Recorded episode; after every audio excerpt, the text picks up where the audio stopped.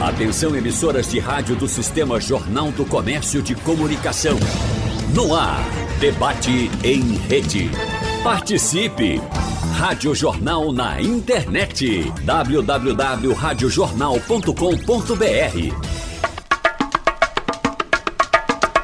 Para quem circula nas vias do Recife, essas pessoas enfrentam diariamente um trânsito intenso com vários pontos de retenção. Associada a essa realidade, as intervenções, como obras de recuperação das avenidas e ruas, impedem ainda mais o fluxo de veículos. No debate de hoje, nós vamos falar com os nossos convidados para saber quais são os principais desafios no trânsito e que impactam diretamente na mobilidade na região central da capital pernambucana, tanto para carros como para pedestres, ônibus, ciclistas, ou seja, todo mundo se desloca de uma forma. E claro que tem que ser uma cidade melhor para todo mundo também nesse aspecto. E para falar sobre mobilidade na região central do Recife, a gente recebe aqui no nosso debate hoje na Rádio Jornal, Tassiana Ferreira, presidente da Autarquia de Trânsito e Transporte Urbano do Recife, para resumir e popularizar CTTU. Bom dia, seja bem-vinda. Bom dia, bom dia a todos. Primeiro agradecer o convite e participar desse debate nesse local assim que é de tão tanto carinho que nós temos e com, vocês, com os ouvintes. E, assim, também cumprimentar a Roberta Soares, que está aqui conosco, e meu querido amigo e mestre Ivan Cunha. Perfeito. Bom, e eu continuo aqui chamando essa bancada tão importante hoje e capacitada para falar sobre esse assunto. Ivan Carlos Cunha, engenheiro civil, especialista em mobilidade urbana, ele que foi presidente da CTTU e também diretor do Detran. Seja bem-vindo à Rádio Jornal. Bom dia, Natália. Tassiana, minha colega de faculdade de pós-graduação, enfim, de CTTU, e Roberta, que há muitos anos milita nessa área importante que é a questão da mobilidade. Então vamos aí, vamos discutir os problemas e soluções para, primeiramente para as áreas centrais, mas principalmente para toda a cidade, né? Perfeito. Os gargalos né, do trânsito. Isso. Roberta Soares, titular da coluna Mobilidade do Jornal do Comércio. Como já dizia muito bem Ivan, ela que sabe tudo e mais um pouco sobre o assunto, né? Bom dia. Bom dia, bom dia a todos. É um prazer estar aqui. Gente, é importante lembrar que o ouvinte sempre tem participação liberada aqui na Rádio Jornal. A gente vai aqui de olho no WhatsApp para receber a sua questão. 991478520 é o WhatsApp da Jornal. Você que mora no Recife, mora em outras cidades, que circula pela região central, tem a sua contribuição, por gentileza. Fale com a gente aqui que nós vamos ao longo do programa tentar também recebê-lo nessa questão. E também preciso falar para nossa audiência que estamos ao vivo na Rádio Jornal Recife, Caruaru e Garanhuns. Quem veio do interior para cá está vendo mudança no trânsito, quer saber também como está a situação? Manda mensagem para a gente, nós vamos lhe ajudar. E, presidente, quando a gente fala de mudança no trânsito da região central, está acontecendo uma, uma, uma, muito impactante. A gente vê, estávamos antes daqui do programa começar, não é falando sobre pontes em que o direcionamento dos carros mudaram, você chegando ali perto do palácio tem todo um reordenamento. Mas é um plano um pouco mais amplo, que envolve outras mudanças. Quero que a senhora explique para a gente o que está acontecendo, que mudanças são essas, se elas são para ficar, se algumas são de momento, temporárias ou se todas ficam. O que está acontecendo? Sim, o nosso centro da cidade está passando por um planejamento, uma, um novo olhar para a circulação. E o foco da nossa circulação nesse planejamento sempre é com um olhar prioritário para o transporte público e para o pedestre e para a mobilidade ativa. Mas foi uma grande oportunidade fazer esse estudo mais ampliado da região centro, que nós abrangemos hoje o bairro de Santo Antônio, de São José e o bairro do Recife, porque ele foi uma continuidade também de um projeto que lá atrás nós estudamos, que foi da Conda Boa Vista até a Guararapes, quando foi feito um novo desenho da Conda Boa Vista, é, na gestão ainda do prefeito Geraldo Júlio. Então, com, a, com a, o centro da cidade, o prefeito do, do Recife, o João Campos, e a instalação do gabinete do centro do Recife, que é o Recentro, é comandado pela secretária Ana Paula Vilaça, foi pedido para que juntos a gente pudesse ter um olhar para o centro do Recife, de forma a gente poder potencializar algumas áreas que estavam, digamos assim, não, com não tanto é, movimentação e olhar principalmente a questão das conexões. Por isso que esse, esse planejamento olhou a questão da conexão, sobretudo entre esses bairros que eu falei, o São José, Santo Antônio e o bairro do Recife, mas com um olhar muito, muito é, é, focado para a questão da Dantas Barreto. Hum. A Dantas Barreto, é, a priori, anteriormente, ela sempre foi uma via destinada para transporte público e mas a circulação de transporte público, ela praticamente muito baixa a frequência das linhas de ônibus, poucas linhas de ônibus que circulam pela Dantas Barreto. E a grande circulação da Dantas, das linhas de ônibus que vem da área oeste do Recife e da área sul do Recife, seja pelas Cinco Pontas, seja pela Avenida Sul, se destinavam a, se destinam ao Cais de Santa Rita e a conexão com o Acordo da Boa Vista, o uhum. bairro da Boa Vista. Bom, nesse olhar, nós fizemos um. A, trânsito é uma coisa um pouco assim, né, Ivan? A gente começa a olhar para uma área, aí essa, essas soluções elas impactam em outra área, que vai impactando na continuidade. Esse projeto, na verdade, ele é mais ampliado para o centro. Ele olha para o centro, mas ele olha para a Avenida Sul, que alimenta o centro, e também vai para Afogados. Então, é essa continuidade. Mas aí o nosso prefeito, é João Campos, pediu para que a gente centrasse na, na na, na, região central.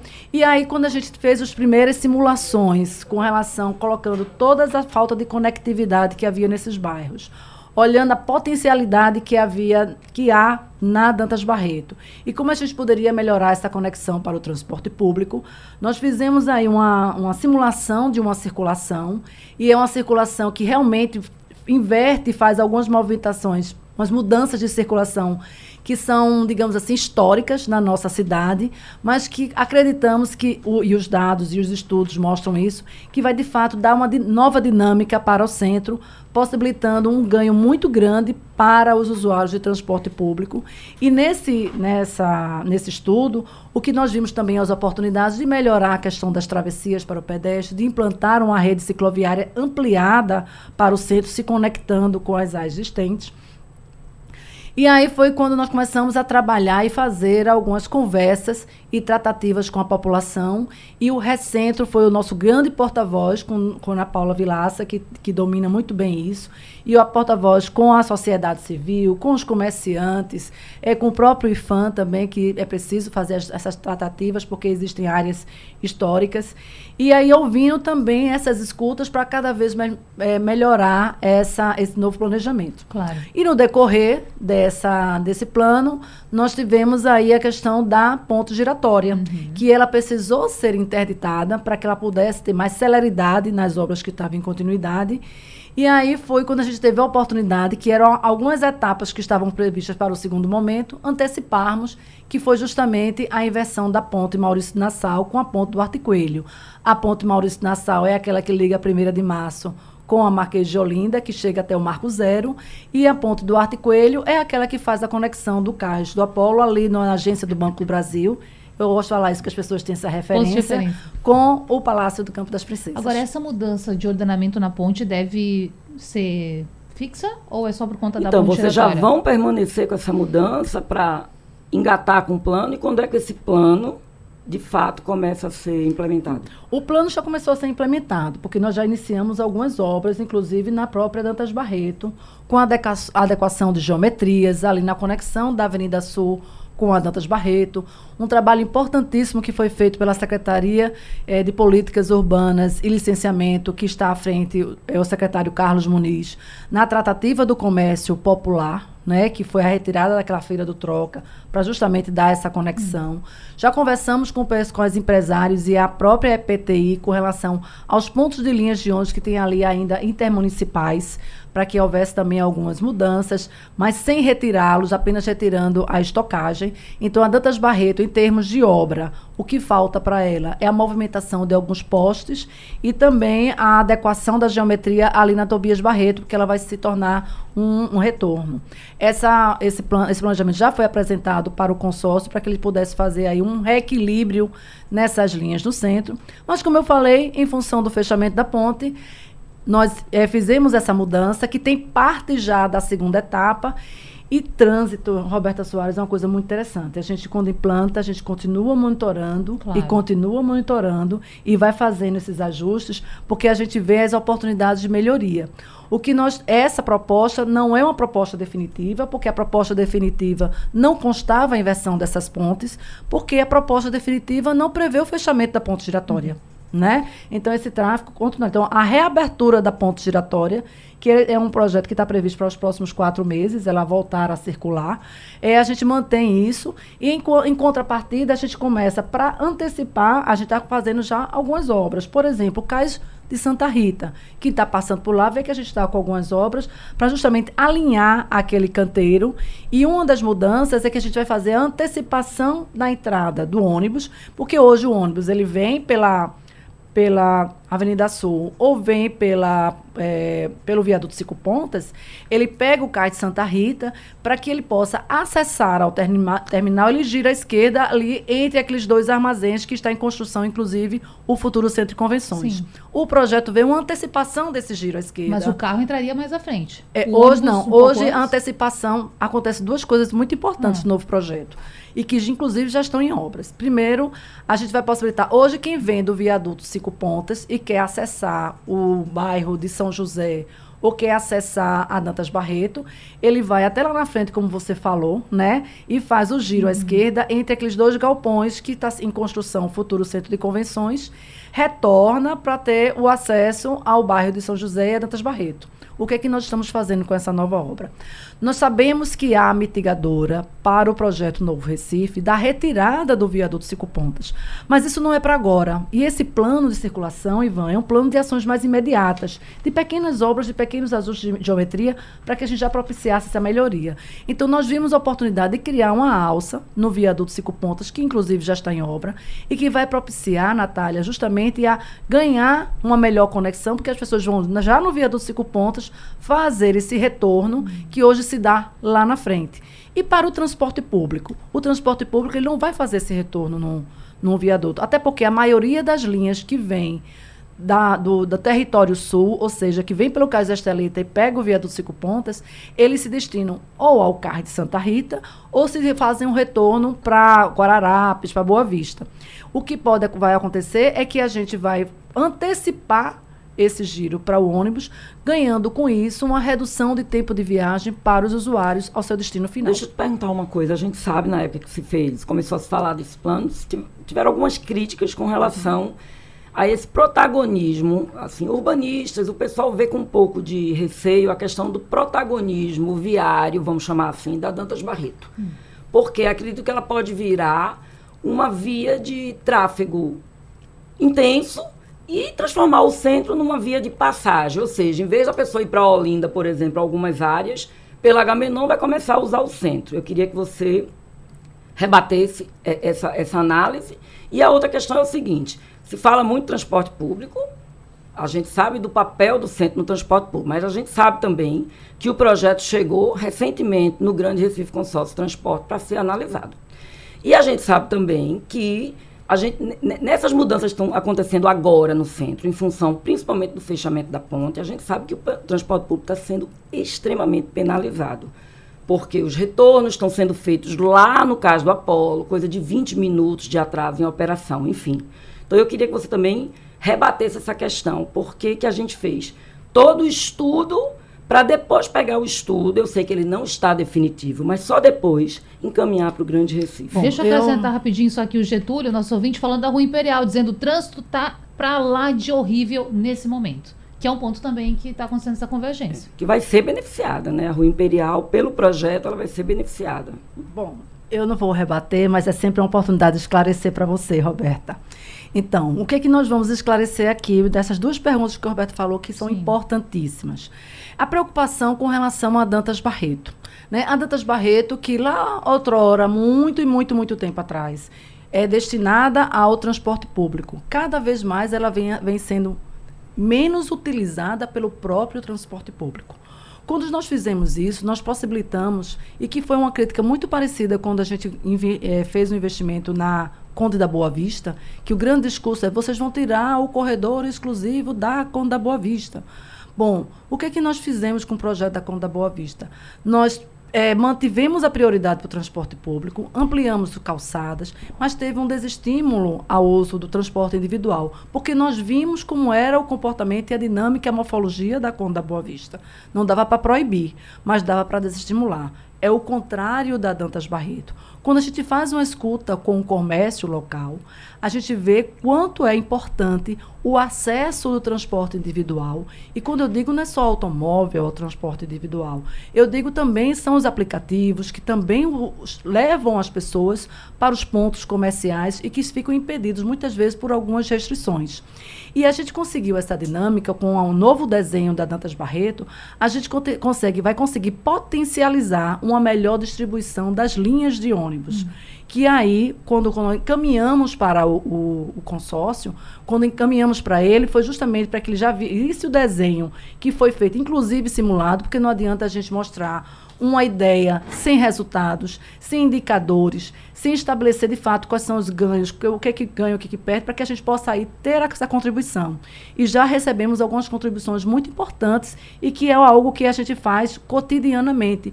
Não é, eu, eu acho interessante porque a, a discussão, ela não é é, definitiva. definitiva. Ela não é estanque. Ela não acontece só naquele momento e não acontece mais. Pelo contrário, é contínua. Uhum. Essa conversa do órgão de trânsito com o órgão de transporte público, ela é contínua. E, e cada vez mais o Recife mostra um grande exemplo para o Brasil. Porque nós temos uma gestão de transporte metropolitana. E a gestão do transporte, do trânsito, ela é sempre municipal. Mas essa conversa que nós sempre tivemos, ela é sempre uma conversa olhando para o âmbito âmbito metropolitano, sem viabilizar isso. Então, e foi da mesma mais forma, ônibus é, para Dantas Barreto. Equilibrar, Roberta. Equilibrar. Porque imagine que hoje o usuário que vem para o centro, ele, a maioria deles, eles ficam apenas na Conda Boa Vista ou fica no Cais Santa Rita. Então imagine que hoje você vai poder entrar em transporte público pela Dantas Barreto, Nossa Senhora do Carmo e sair pelo Cais Santa Rita. Hoje não é permitido isso, pela morfologia que é a Dantas Barreto.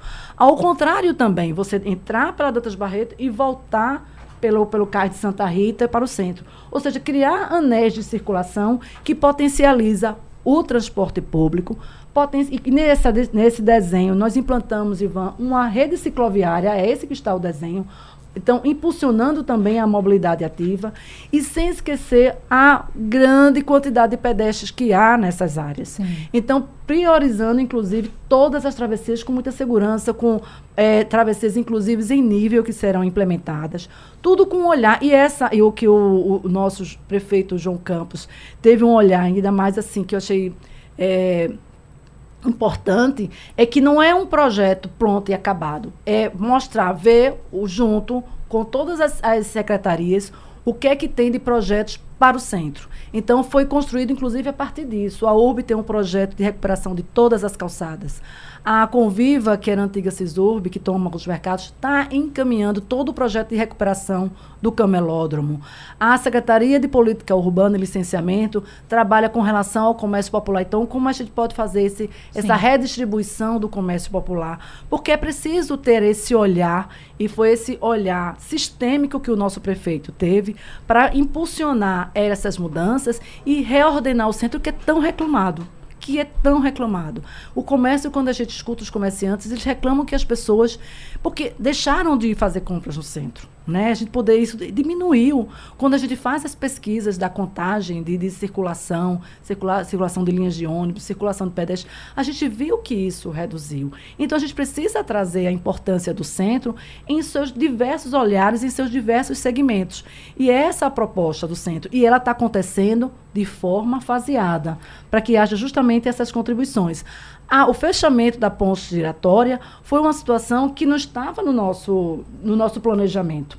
E não vai se tornar um tráfego de passagem, porque o tráfego de passagem hoje acontece sim na ponte giratória com o bairro do Recife. Ponto ao Cais Santa Rita, ponte giratória, né, Alfredo Lisboa, para as pessoas que vão com destino a Olinda.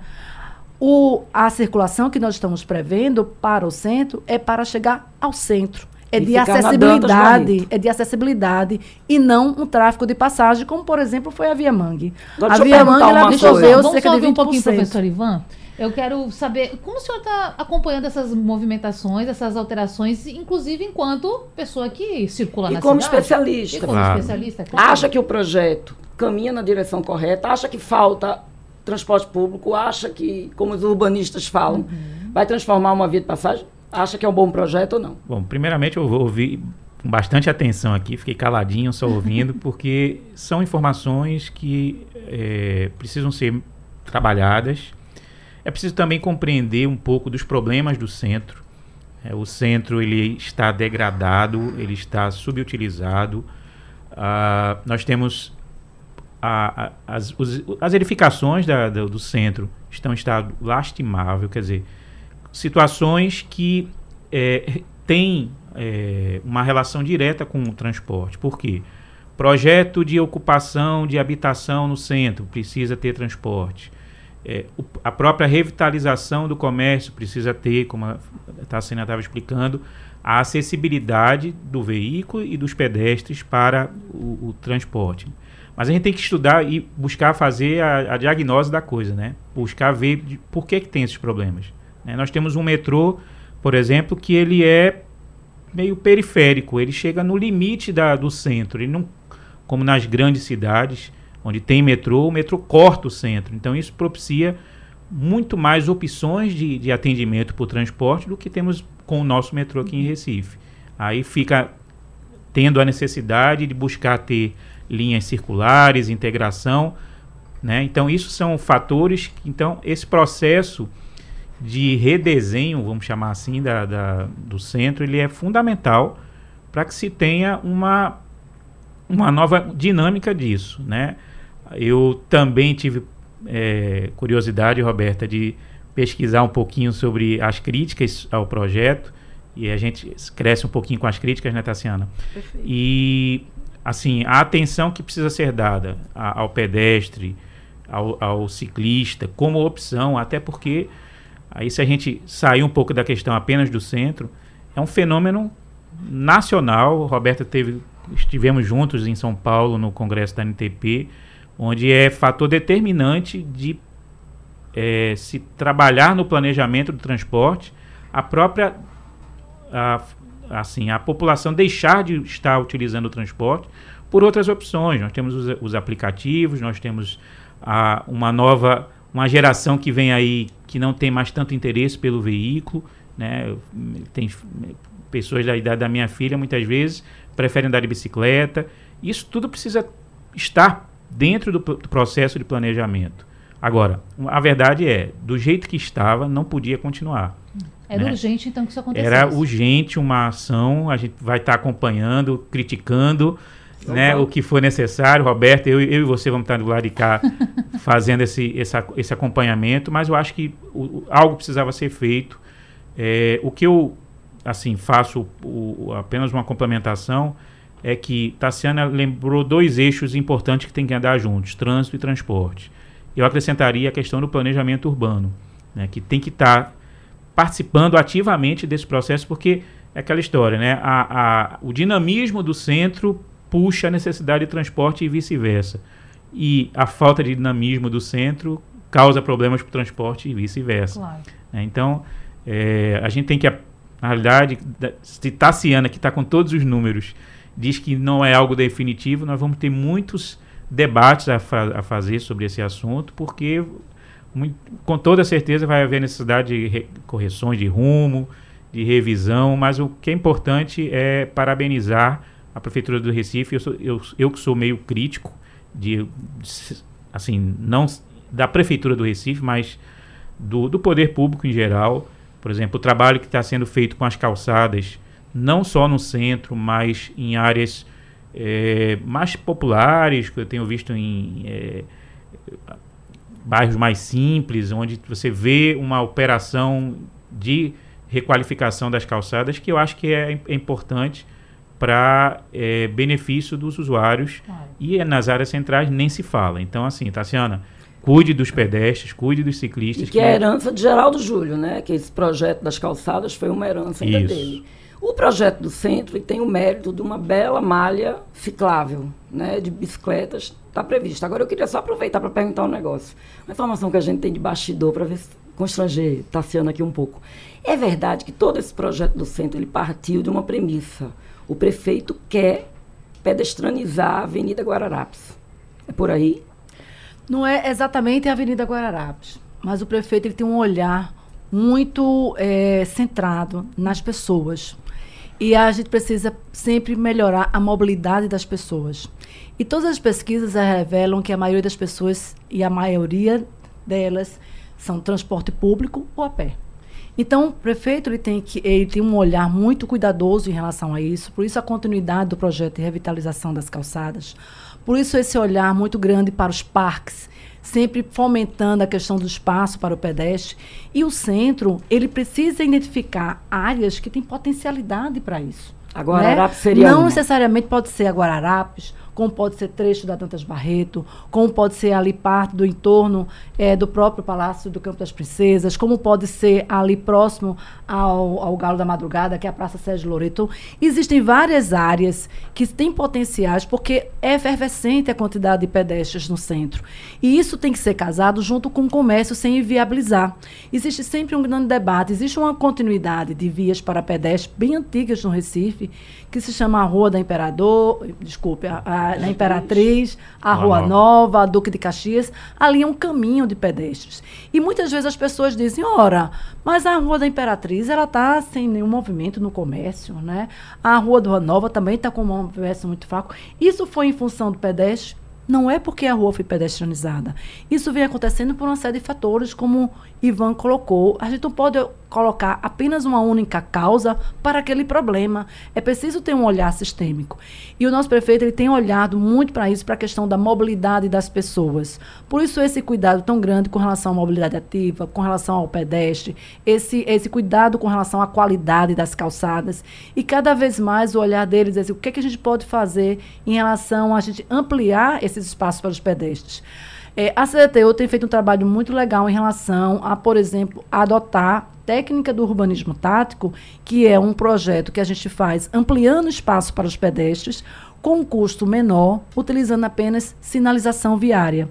E logo em seguida, quando a gente consolida esses ganhos, e os ganhos são medidos não só em questão eh, das travessias, mas na redução, por exemplo, de sinistros de trânsito, eles se consolidam através de uma parceria com a Enlub, que vai lá e constrói naquela geometria que foi definida. E às vezes, Ivan, a geometria é ajustada. Sim. Porque trânsito, ele precisa ser ajustado o tempo todo, ele é dinâmico, ele não é estático. Você não constrói aquilo, faz uma mudança de circulação e não olha mais para ela. Claro. Você continua olhando, porque a própria nova, nova circulação, ela vai induzir a novos movimentos que a gente tem que estar atento enquanto gestor público para a segurança Ô, viária. Tassiana, às vezes a gente, como técnico, pensa uma solução, mas o- não é a solução que o pedestre vai usar. Né? Você vê, isso vem desde a, do Japão, que faz muito isso, né? Ele constrói uma área, eh, não, não pavimenta o acesso de pedestre, deixa o pedestre circular. Por onde ele circular, onde vai ser pavimentado.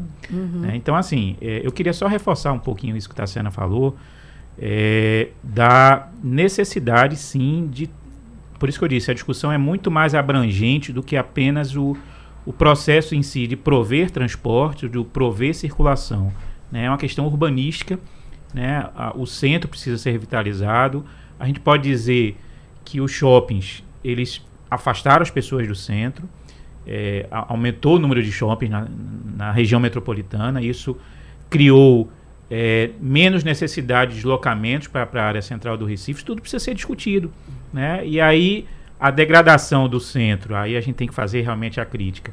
O centro tá- hoje está abandonado, ele tem uma. um- a, a- a- análise sensorial que se tem do centro, ela é ruim para visualmente. Uhum. Não vou nem detalhar outros detalhes sensoriais que desqualificam até uma in- intenção de se ir ao centro. né? Então, isso realmente precisa ser feito, buscar, como eu disse, um- um- também um, um paralelo com a questão urbanística envolvendo a questão das edificações, que eu tive oportunidade de participar pelo CREA, de uma série de intervenções e até de entrevistas sobre sinistros ocorridos no centro. né? Então, toda esse, essa dinâmica né, do centro precisa ser rediscutida. E eu sei que a Prefeitura do Recife está fazendo um trabalho mais abrangente do que apenas a questão da mobilidade, apenas entre aspas, né, Tassiana? Claro. Isso. Da mobilidade. Mas é um, é um vetor, né, É um, é um dos vetores do recentro, com certeza. E assim, é, o que é importante é, é não dissociar a- e, e pensar sempre nas causas, para você poder resolver e, e- e ter é, uma ação mais é, com resultados mais positivos. Efetivo. Mas tirando, tirando e- definições, a Ah. gente tem data, a gente tem quando é que o cidadão vai ver a inversão dessa circulação no centro, a previsão de vocês é até o meio do ano que vem. Até o final de. Até meados de dezembro, nós concluímos todas as obras da Dantas Barreto. Então, mas já agora, o que é que nós fizemos em função dessa mudança? Eh, nós tiramos a proibição de circulação de quem vem pela Praça da República para. pode entrar na Dantas Barreto, mas pode sair agora até a Avenida Sul, ou seja, até a Rua Imperial. Né? Eh, Pela o- faixa leste. Exatamente. Pela faixa oeste. Exatamente. Por que a gente fez isso, eh, Roberta e Ivan e Natália também? Para justamente, por conta dessas mudanças de circulação, fazer com que a Dantas Barreto começasse a se consolidar como uma opção de, de entrada para o centro e uma opção também de saída para o centro, quando a gente permite, a partir da Nossa Senhora do Carmo até ali a Praça Sérgio Loreto, a circulação também de transporte individual. Nós fizemos essa experiência para dividir o fluxo, por exemplo, com a Rua do Imperador. Porque a partir do momento que a gente fez a inversão da ponte, a gente precisava dividir esse fluxo. E foi muito oportuno. As coisas acontecem, eu sempre digo para o meu time, a gente tem que olhar para os problemas como oportunidade. Então, a decisão de a necessidade de fechar a ponte giratória foi para a gente uma Forçou. oportunidade a pensar diferente e trânsito a gente tem que pensar um pouquinho fora da caixa, principalmente Ivan por essas novas mudanças de comportamento da população, sim. mais mobilidade ativa, as pessoas estão andando a pé, mas a gente precisa fomentar através de conexões seguras. Então, por isso que a gente já fez essa mudança das Barreto, mas a gente precisa consolidar, por exemplo, o sentido inverso. Quem vem da Avenida Sul, ele vai entrar agora Dantas Barreto, podendo se conectar, conectar até a Nossa Senhora do Carmo. Então, imagine que isso se tornou um anel de circulação. Quem vem pela Avenida Sul pode entrar agora pela Dantas Barreto e acessar, por exemplo, Nossa Senhora do Carmo para sair voltando pela Cais Santa Rita, ou mesmo ir ao centro, pela, por exemplo, pela Martins de Barros.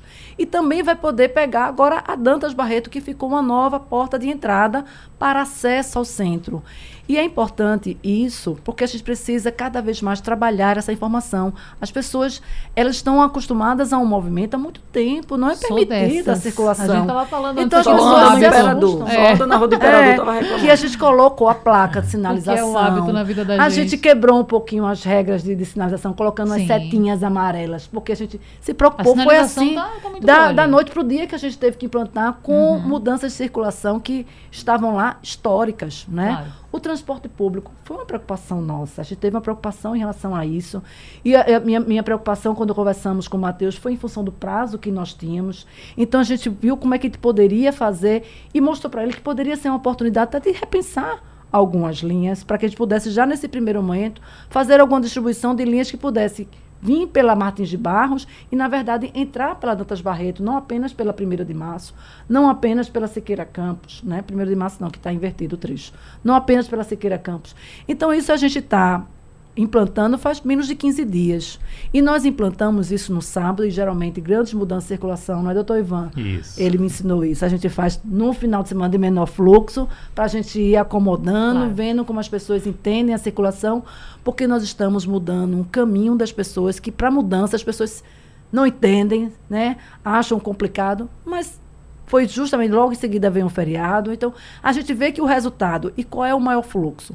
O maior fluxo é que vem do Cais Santa Rita pegando Martim de Barros, porque antes tinha duas opções. Ou pegava Martim de Barros ou a ponte giratória.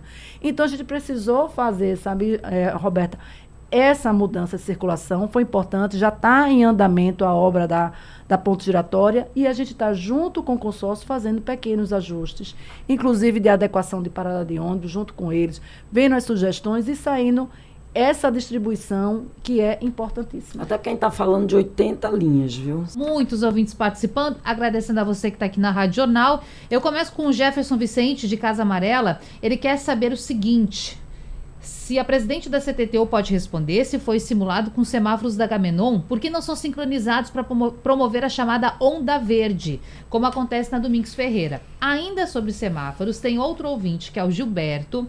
Marques, ele é motorista de aplicativo, diz que conhece bem a cidade, trabalha em média 12 horas por dia, está sempre circulando no Recife e fala que não consegue entender como uma cidade desse tamanho não tem as vias principais com sincronia de semáforos. E diz ele, existe uma necessidade imensa de construção de no mínimo cinco pontes na cidade para melhorar a circulação. Bom, vamos falar então, presidente da CTTU, sobre essa tecnologia, de, essa melhoria, essa mudança nos semáforos. Muitas pessoas reclamam no dia a dia disso aqui na Rádio Jornal. Tem previsão de se melhorar nesse sentido? Eu vou começar pela segunda pergunta, né? A necessidade de pontes. E o prefeito está sensível a isso, o prefeito João Campos, tanto que está em andamento já entrega, né? A entrega da ponte Jaime Guzmão, que vai ser uma grande conexão da região de Casa Forte, ali de Apipocos, com a zona oeste da cidade. É, também já foi anunciado algumas outras pontes. Então, de fato, Recife, que é uma cidade de pontes, há muito tempo não havia essas construções e ela faz essas grandes conexões e que é importantíssima para a população justamente para reduzir esse tempo de viagem.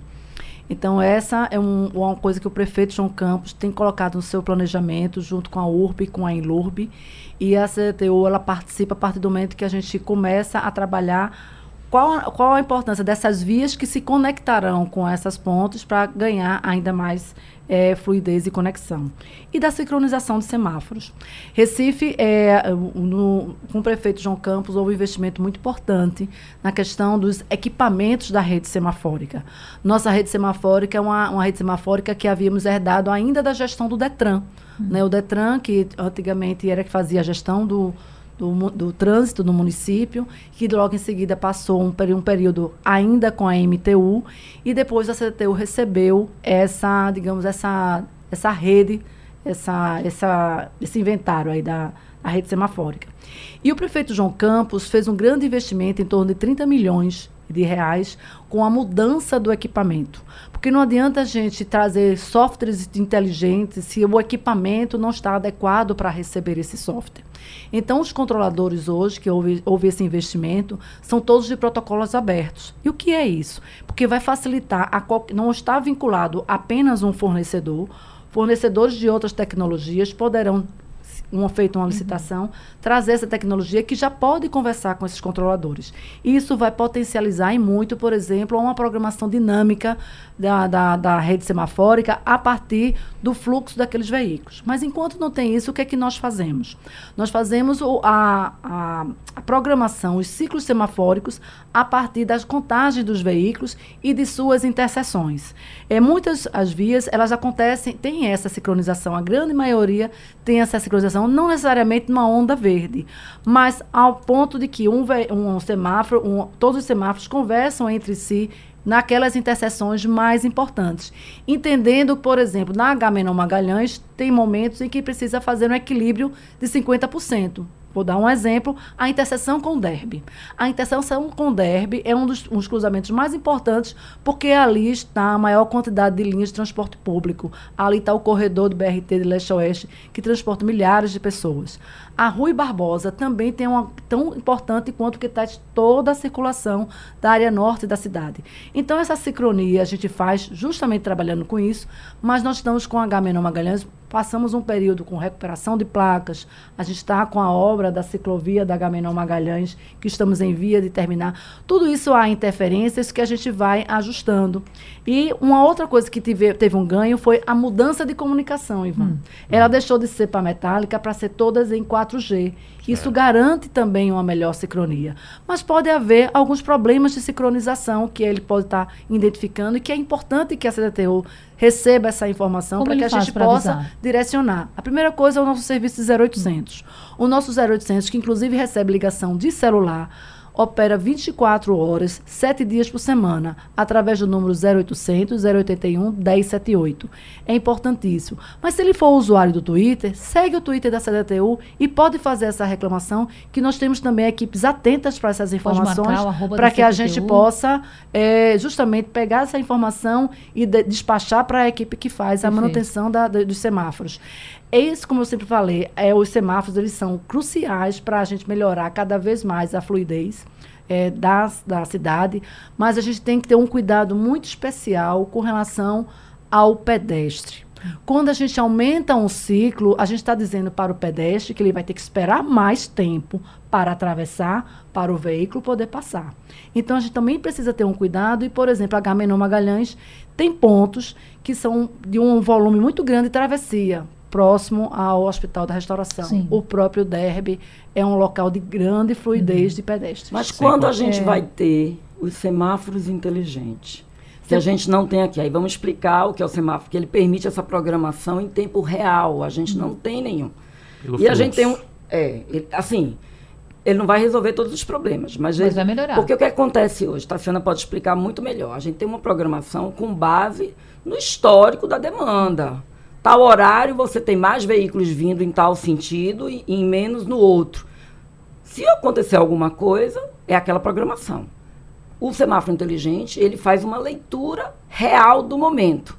E os valores, eu não sei se a Tassiana pode me corrigir, uma matéria que eu fiz já tem algum tempo, para os 700 cruzamentos a gente gastaria 20 milhões para colocar isso. Ou seja, é nada. 20 milhões para a Prefeitura do Recife é nada. Que é que Se falta? fosse para resolver tudo. Mas todos os especialistas indicam que não deve se colocar em toda uma cidade um sistema de programação dinâmica, que é o que ela está chamando de semáforos inteligentes. E os semáforos inteligentes, programação dinâmica, o que é? Você existe diferentes tecnologias que você pode fazer a contagem do fluxo naquele momento e estabelecendo as prioridades daquela interseção. Então você pode fazer essa contagem através das câmeras, medindo aquela quantidade de veículos. Você pode fazer através do celular, que é aquela quantidade de veículos que eu estou medindo quantos estão passando em determinado tempo. Como você pode também fazer por laços indutivos que você coloca no próprio pavimento e conta a quantidade de veículos. A partir dessas contagens é que você faz uma programação que ela é situacional ou mesmo ela é histórica. Mas todas as cidades em que há programação dinâmica, primeiro não há em toda, em toda a rede semafórica. Tem é a primeira de começar? é assim, é a primeira indicativa. Melhor ainda, É por né? isso que, Que a é gente mais barato. continua estudando, né? Pronto. Porque a cada vez mais muda a tecnologia. Hum. A primeira tecnologia que era era só o laço indutivo. Depois veio, vieram as câmeras Câmeras. contando através de, de filmagem. Aí viram que não era não era tão bom. Depois veio o danado do, do o danado não, muito bom, o celular, né, que nos salva muito, para fazer essa contagem. Mas tinha uma série de requisitos. Hoje já é os dois juntos, contagem do, do Google ou é, as câmeras. Imagens. Então, e a gente precisa estabelecer que corredor prioritário Ah. seria esse. E nós já fizemos alguns testes. Fizemos o teste na Mascarenhas de Moraes, que tem uma potencialidade muito boa para implantar uma programação dinâmica. Mas todos eles teve uma coisa que me chamou a atenção, Roberta e Ivan, era a questão do pedestre. Porque nenhum deles fazia a contagem do pedestre, era um dado inferido. Né? Você quer um dado inferido, você entra com aquele dado. Então a dinâmica do pedestre não leva em consideração. Então é alguma coisa que a gente começa sempre a olhar com muito carinho em relação a isso. E Sabe? tem um outro Por- aspecto também, desculpe interromper. Claro. É a questão do semáforo, muitas vezes, num, num determinado sistema viário, é, às vezes a medida não é simpática ao usuário do, do transporte individual, mas às vezes, né, Tassiana, é preciso dar prioridade aonde passa o corredor de ônibus, por exemplo. né? Então, essa percepção de, digamos assim, da maioria que utiliza transporte individual, ela vai ter momentos de criticidade em relação à disponibilidade de tempo para uma determinada situação, porque está sendo dado prioridade para o transporte coletivo. né? É uma discussão, isso envolve talvez uma necessidade, Tassiana, de um maior, uma maior discussão com a sociedade, para explicar para ela o porquê daquilo, né? Porque um ônibus, em, em média, transporta 70% da população, os ônibus, enquanto o transporte individual, por mais que tenha, ainda é uma solução que atende a muito menos do que isso. Sim. Então isso precisa ser feito, eh, até inclusive as, as soluções mais atuais, como eh, o, o transporte por aplicativo, é um, é um- não deixa de ser um transporte individual, bicicleta, enfim, todos esses esse conjunto de op- opções que eu falei, inclusive lo- logo no início, eles não resolvem a quantidade maior de deslocamentos da população que tem que ser feita através de transporte coletivo. E isso re- se reflete também na temporização semafórica, que às vezes é preciso dar prioridade para o, o- o corredor.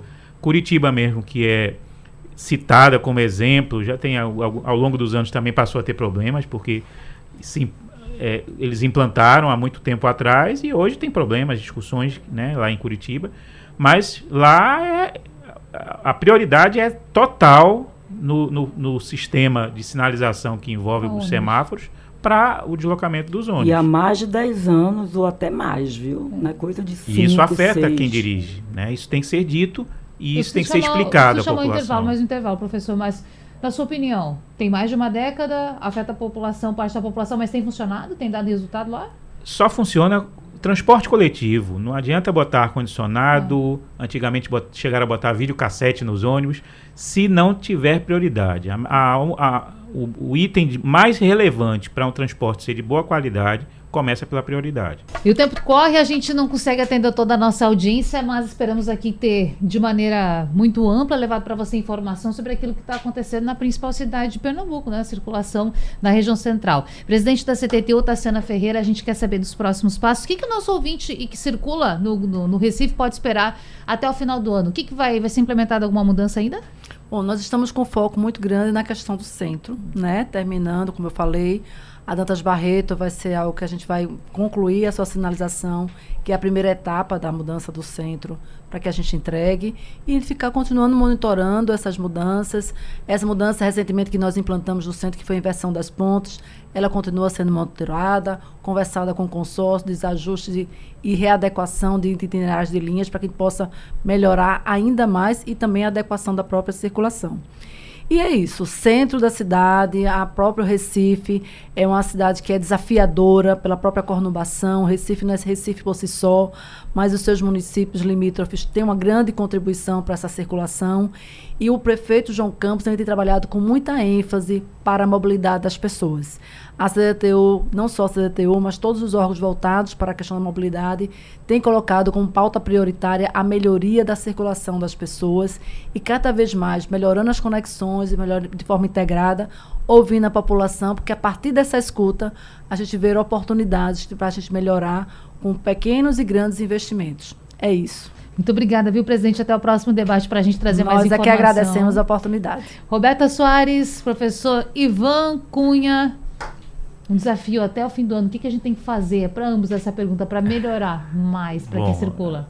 acompanhar, Uhum. obviamente. A gente sabe que o desafio ele é grande, ele envolve aspectos mu- muito maiores, como o transporte, como eu disse aqui, e estar atento para busca de soluções. A gente conversava aqui no intervalo, não é o caso de Recife, mas existem recursos para a implantação de sistemas de mobilidade e que muitas cidades não vão atrás. O PAC Mobilidade encerrou no dia 15 o último e muitas cidades simplesmente abdicaram de buscar recursos, alguns deles com, re- com investimento de 0,01% do total do- do- do- de um projeto. Então é quase nada e muitos municípios negligenciaram isso. É importante que eles tenham esse olhar mais cuidadoso para pensar na, no- na mobilidade que envolve tantas pessoas, né, a toda a sociedade. Uma honra sempre encontrá-lo. Obrigada, professor Roberta. Também lembrar que vai ter repercussão dessa conversa lá na coluna Mobilidade. Vamos tentar se- tirar alguma coisa, né, de Tassiana aqui, É. para ver se a gente consegue dar essa previsão do- da mudança do trânsito, que eu acho que é que as pessoas mais querem saber. Quando é que elas começam, então, a usar Dantas Barreto, quando é que todas aquelas inversões... Porque a gente precisa lembrar que corredores importantes vão ter o tráfego invertido. Você hoje vai sair pela Martins de Barros e entrar pela Rua do Imperador, não é isso? Então, são mudanças que o projeto prevê isso. Então, acho que é- essa acho que é a principal informação. Então, seria dezembro ainda, a gente começa a ter... Dezembro a gente começa com a Dantas Barreto, né, se tornando ali uma conexão nos dois sentidos. E acredito que a gente só pode fazer essa inversão que a Roberta está falando, da Martins de Barros com a Rua do Imperador, que é o que está previsto no projeto, quando nós fizermos a mudança, voltar à circulação normal das pontes. Enquanto isso, liberar a ponte enquanto a giratória? ponte giratória estiver fechada, é necessário hoje a circulação que está implantada, que está dando resultados positivos, ou seja, a gente vem monitorando isso no dia a dia. E quero, por último, só pedir uma oportunidade, Natália, de Vai. falar com relação à segurança viária. cada vez mais nós temos que ter um respeito maior no trânsito para que a gente possa reduzir as mortes no trânsito. Domingo foi o Dia Mundial em Memórias às Vítimas de Trânsito e nós precisamos ter esse foco, seja como condutor de veículos, motocicleta, pedestre, ciclista, sempre com um olhar muito grande em relação à segurança viária, porque toda morte no trânsito ela pode e deve ser evitada. Obrigada, gente, por esse debate. Ele fica salvo lá no site da Rádio Jornal Nava de Podcast. Madrugada tem reprise e amanhã a gente se encontra. Até lá. Sugestão ou comentário sobre o programa que você acaba de ouvir, envie para o nosso WhatsApp 99147 8520.